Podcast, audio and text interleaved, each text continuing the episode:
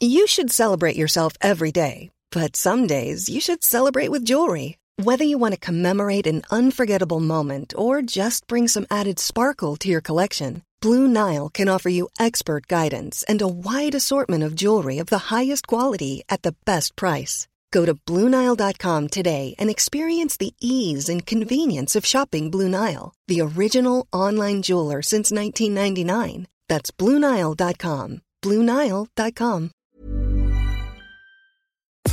Nous sommes en guerre. Moi, moi, je, personnellement, je m'étouffe. Accélère Accélère Ils sont aux ordres du pognon Faut laisser la star tranquille.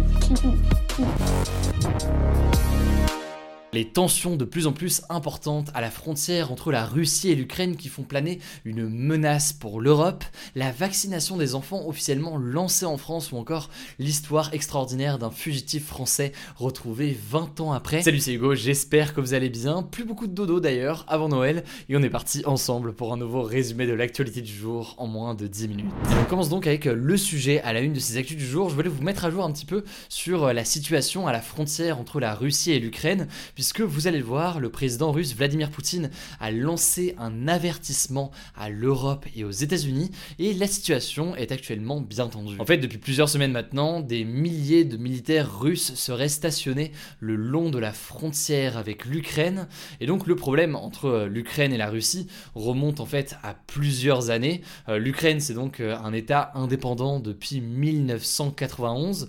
Avant, il faisait partie de euh, l'URSS, donc l'Union soviétique et du coup donc malgré l'indépendance vis-à-vis de la Russie aujourd'hui, eh bien, une partie de la population ukrainienne, notamment à l'est du pays, se sent encore russe et parle encore russe aujourd'hui? C'est donc un point de tension forcément, et ça a donné lieu à un conflit. En 2014 notamment, la Russie a envahi la région ukrainienne de la Crimée, et euh, depuis cette date, eh bien, un conflit oppose d'un côté en Ukraine euh, le gouvernement ukrainien, et de l'autre côté, eh bien, des séparatistes pro-russes, donc des personnes qui vivent en Ukraine mais qui parle russe et qui souhaite être rattaché à la Russie.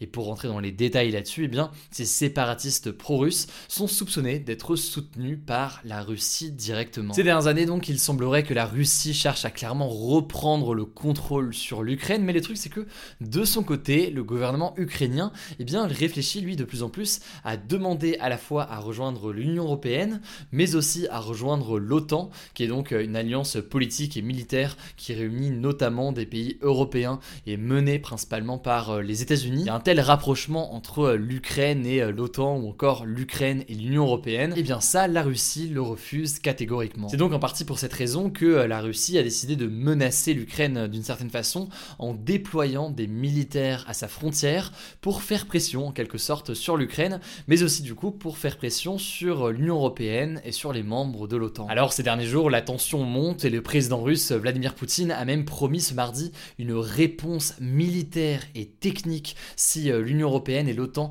ne mettent pas fin à ce rapprochement qu'ils ont avec euh, l'Ukraine. Autrement dit, c'est une guerre d'influence autour de l'Ukraine avec d'un côté l'Union européenne et les États-Unis et de l'autre côté la Russie qui se joue. Mais alors, quelle peut être la solution envisagée pour mettre fin à ces tensions? En l'occurrence, il y a quelques jours, la Russie a proposé une solution. Cette solution, c'est deux traités, deux traités sur, je cite, la sécurité en Europe si on rentre concrètement dans les détails, qu'est-ce que c'est? Eh bien, le premier traité, il serait signé entre euh, la Russie et euh, donc euh, l'OTAN pour proposer d'interdire tout élargissement futur de l'OTAN.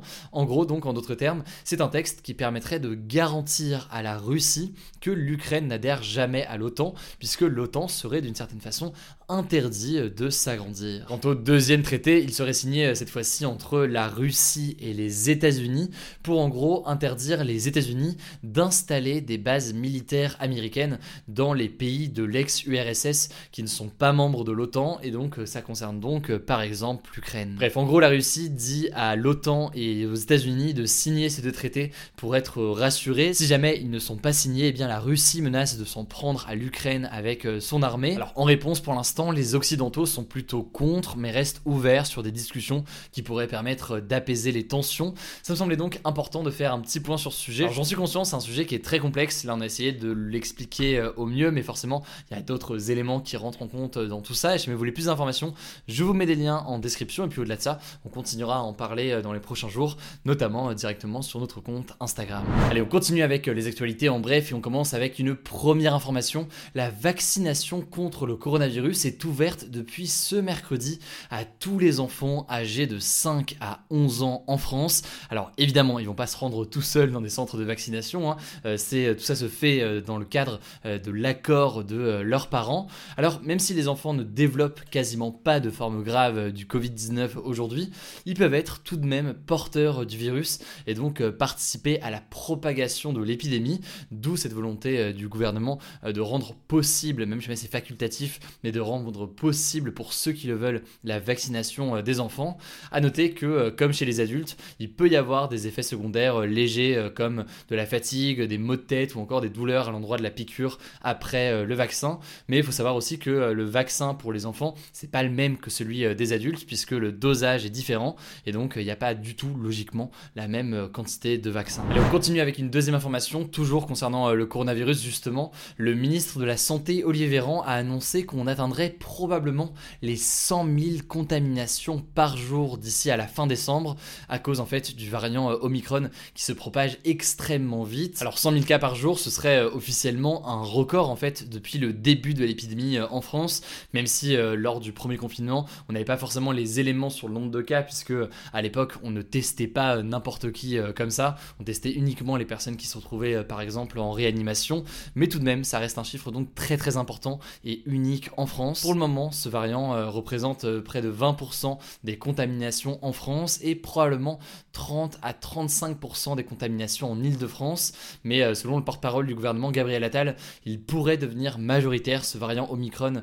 en France entre Noël et le Nouvel An. Voilà, c'est donc des annonces qui sont pas très réjouissantes, j'en suis très conscient, mais ça me semble essentiel quand même de vous tenir au courant au moins chaque jour avec ce format-là, et on continuera à le faire euh, évidemment dans les prochains jours. Troisième information très importante, les cancers de la prostate qui ont été causés par euh, le chlordécone, qui est en fait un pesticide toxique utilisé pendant des décennies dans des champs de bananes aux Antilles françaises, vont être reconnus comme des maladies professionnelles. En fait, le chlordécone était un pesticide utilisé euh, aux Antilles jusqu'en 1993 et il s'est infiltré dans les sols, ce qui fait qu'aujourd'hui 90% de la population des Antilles est contaminée d'une façon ou d'une autre et euh, ça a donc entraîné notamment de nombreux cancers de la prostate. Alors cette reconnaissance comme maladie professionnelle, ça a été vu euh, comme un soulagement puisque ça va permettre à de nombreuses personnes euh, d'avoir recours au fonds d'indemnisation qui a été créé et donc ils vont pouvoir toucher chaque année comme dédommagement entre 1000 et 19 000 euros selon les différentes situations. Bref, c'est un combat important de nombreux Antillais pour faire reconnaître la responsabilité de la France dans euh,